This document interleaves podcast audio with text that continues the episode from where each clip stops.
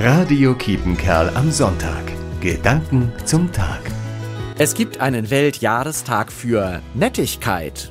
Das hätte ich nicht gedacht. So was Selbstverständliches wie nett zu sein, das braucht doch keinen Jahrestag. Ist das nicht normal, dass man mit seinen Mitmenschen höflich und freundlich umgeht, dass man ehrlich ist und respektvoll und den anderen achtet?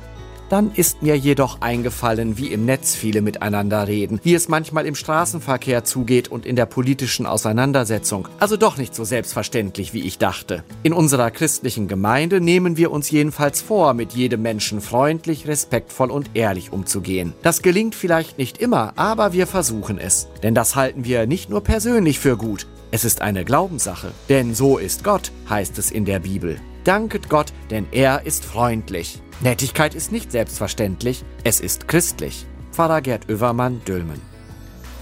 Radio Kiepenkerl am Sonntag. Gedanken zum Tag.